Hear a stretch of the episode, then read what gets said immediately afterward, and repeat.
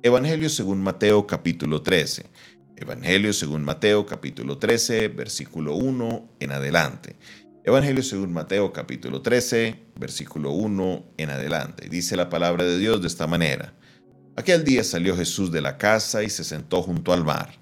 Y se le juntó mucha gente, y entrando él en la barca, se sentó y toda la gente estaba en la playa. Y les habló muchas cosas por parábolas, diciendo, He aquí el sembrador salió a sembrar. Y mientras sembraba, parte de la semilla cayó junto al camino, y vinieron las aves y la comieron. Parte cayó en pedregales, donde no había mucha tierra, y brotó pronto, porque no tenía profundidad de tierra. Pero salió el sol, se quemó, y porque no tenía raíz, se secó. Y parte cayó entre espinos, y los espinos crecieron y la ahogaron. Pero parte cayó en buena tierra y dio fruto, cual a ciento, cual a sesenta y cual a treinta por uno. El que tiene oídos para oír, oiga. Dice la palabra del Señor en esta hora, está la lectura de esto que llamamos la parábola del sembrador.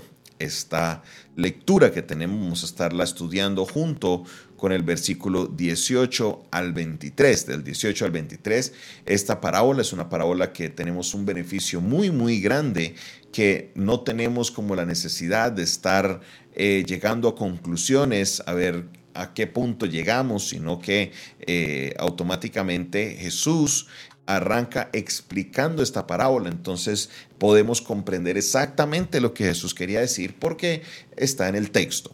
El día de ayer arrancamos esta enseñanza explicando primero qué es una parábola y para hacer un pequeño recorderis, una parábola es una manera de explicar un concepto que es celestial, algo que nuestra mente normalmente no puede comprender, pero se utilizan términos terrenales para poderlos explicar. Entonces, Jesús, ¿qué hace? Jesús mira el contexto de las personas que están a su alrededor y utiliza figuras que son similares a algo que ellos puedan entender. Esta es una manera maravillosa para que las personas que eh, no entienden, eh, que no tienen esta sabiduría superior, bueno, la mayoría de nosotros no tenemos esa sabiduría, puedan ellos entender por medio de lo que sí saben algo que no entienden. En este caso también hablábamos de la primera semilla, que dice que la semilla cayó junto al camino y vinieron las aves y las comieron. Leíamos que en el versículo 19 dice, cuando alguno oye la palabra del reino y no la entiende, viene el malo y arrebata lo que fue sembrado en su corazón.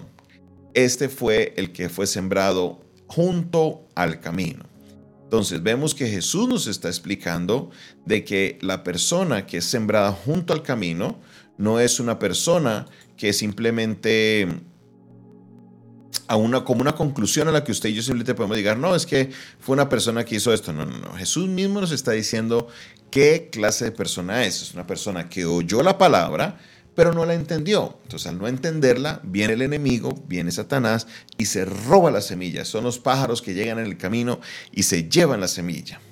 Pasemos a la segunda parte de la parábola. Dice en el versículo 5, parte cayó en pedregales donde no había mucha tierra y brotó pronto porque no tenía profundidad de tierra.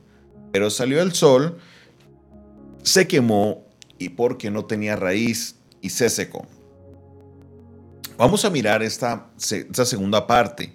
Esta segunda parte está hablando de una semilla que llegó a una parte del terreno donde no había mucha tierra, solo habían rocas.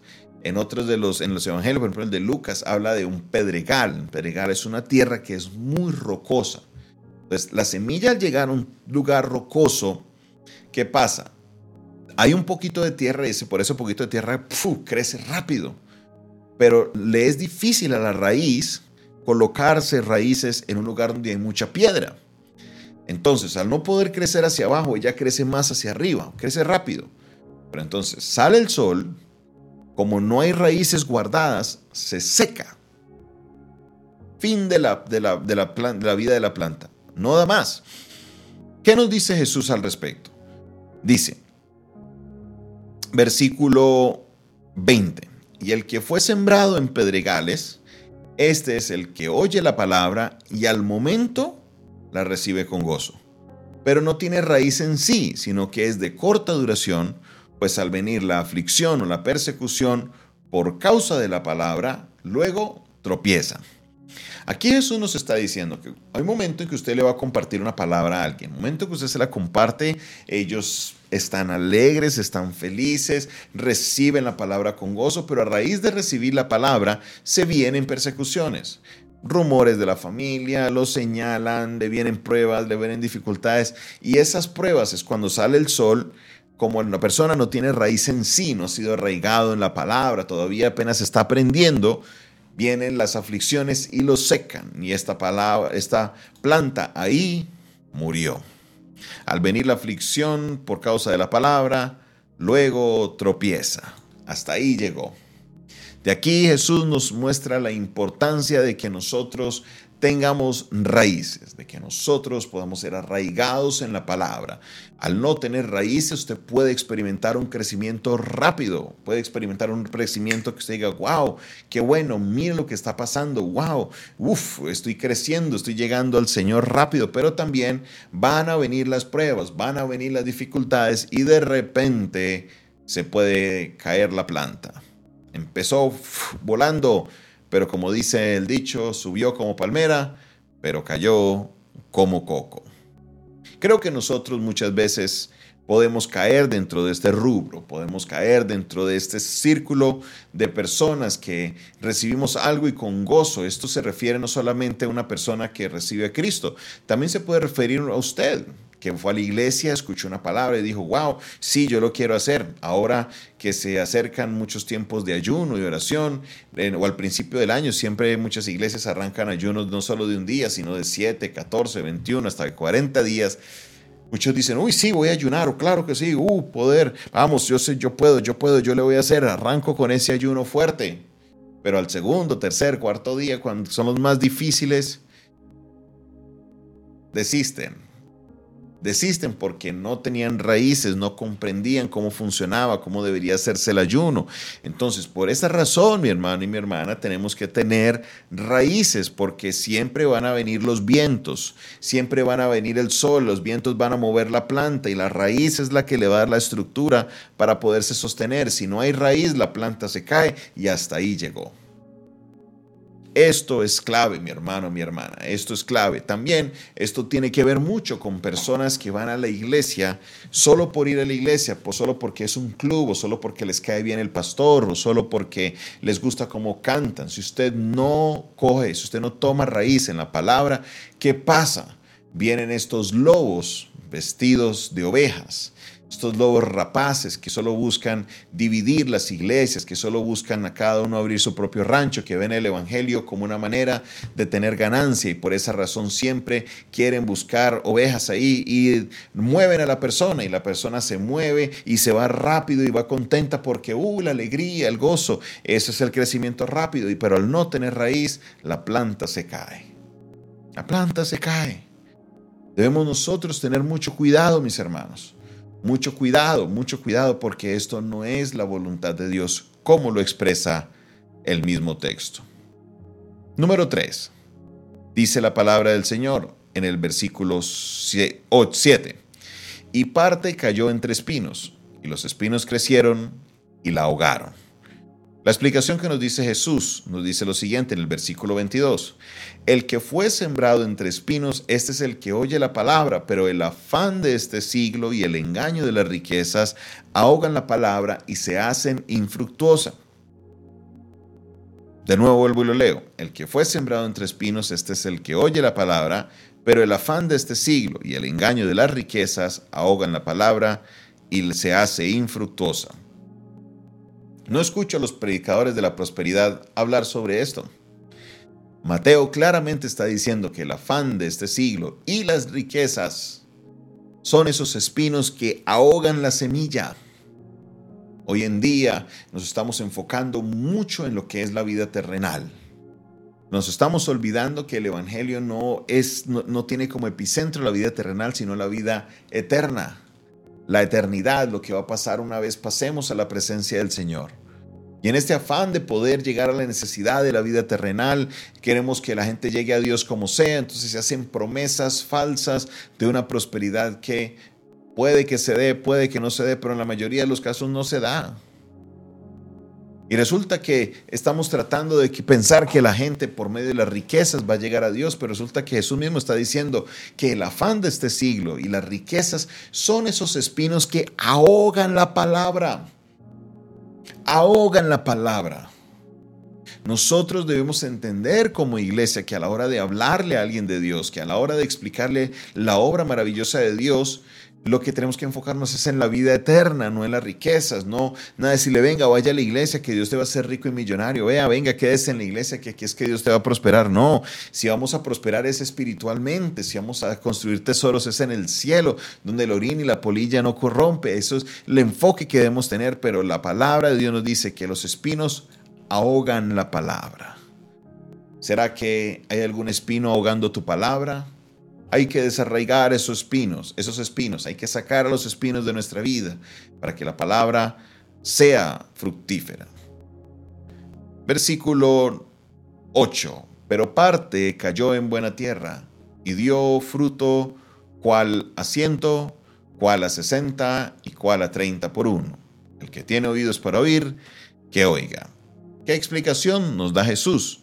Versículo 23.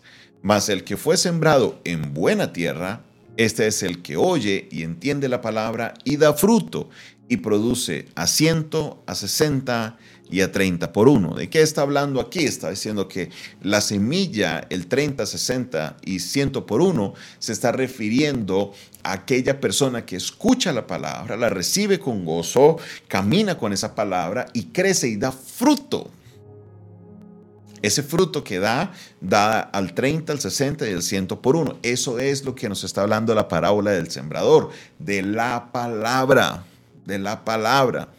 Está hablando de esas personas como usted y yo que hemos recibido la palabra. Espero que usted sea de esas personas que ha recibido la palabra y que han podido arraigarse y han podido permanecer sin importar los espinos que se vengan, sin importar los vendavales que se vengan, sin importar el sol que se venga. Ahí permanecemos y damos fruto para la gloria de Dios porque somos buena tierra. Es posible que usted se considere una persona que tiene espinos en su terreno. es posible que usted se considere una persona que tiene muchas piedras en su terreno, que simplemente no hay tierra porque estás en el camino o tienes tierra de esa que es del camino que no va a dar fruto. Todos debemos apuntar a ser de ese terreno que recibe la palabra y la coloca en práctica. Todos debemos apuntar, llegar a ese punto para que podamos así dar mucho fruto para la gloria de Dios. Así que iglesia, prestemos atención a esto porque esta es la enseñanza de Jesús. No permitamos que las aflicciones, que las pruebas sequen nuestras raíces. No permitamos que los espinos, que los afanes de este siglo y las riquezas ahoguen la palabra. Que la palabra llegue a nosotros y dé mucho fruto para la gloria de Dios. Padre Celestial, te damos la gloria y la honra en esta hora de la mañana porque solamente tú la mereces. Bendito seas, oh Dios, gracias Señor, porque utilizaste por medio de Jesucristo estas parábolas para comprender lo que sucede, Señor, en tu reino. Te pido que obres con poder en nuestra vida, que labres nuestro terreno, Señor, porque yo quiero ser tierra fértil. Yo quiero ser de esa tierra que recibe la semilla y da fruto. Yo quiero ser terreno fértil. Ayúdame, Señor. Obre mi vida para que pueda ser ese terreno el cual tu palabra llega y produce mucho fruto para la gloria de tu nombre. Bendito seas, oh Dios, en el nombre de Jesús. Amén, amén y amén. Esta fue una producción del Departamento de Comunicaciones del Centro de Fe y Esperanza, la Iglesia de los Altares, un consejo oportuno en un momento de crisis. Se despide de ustedes su pastor y amigo Jonathan Castañeda, quien les bendice. Recuerden, mi hermano y mi hermana, que si usted quiere aprender un poco más de nuestro ministerio, nuestro número es el 316-617-7888. Si esta palabra fue de bendición para tu vida, no olvides darle el dedito arriba, suscríbete a nuestro canal, no olvides compartir este video y también este audio. Sé que va a ser de bendición para alguien. Dios te bendiga, Dios te guarde.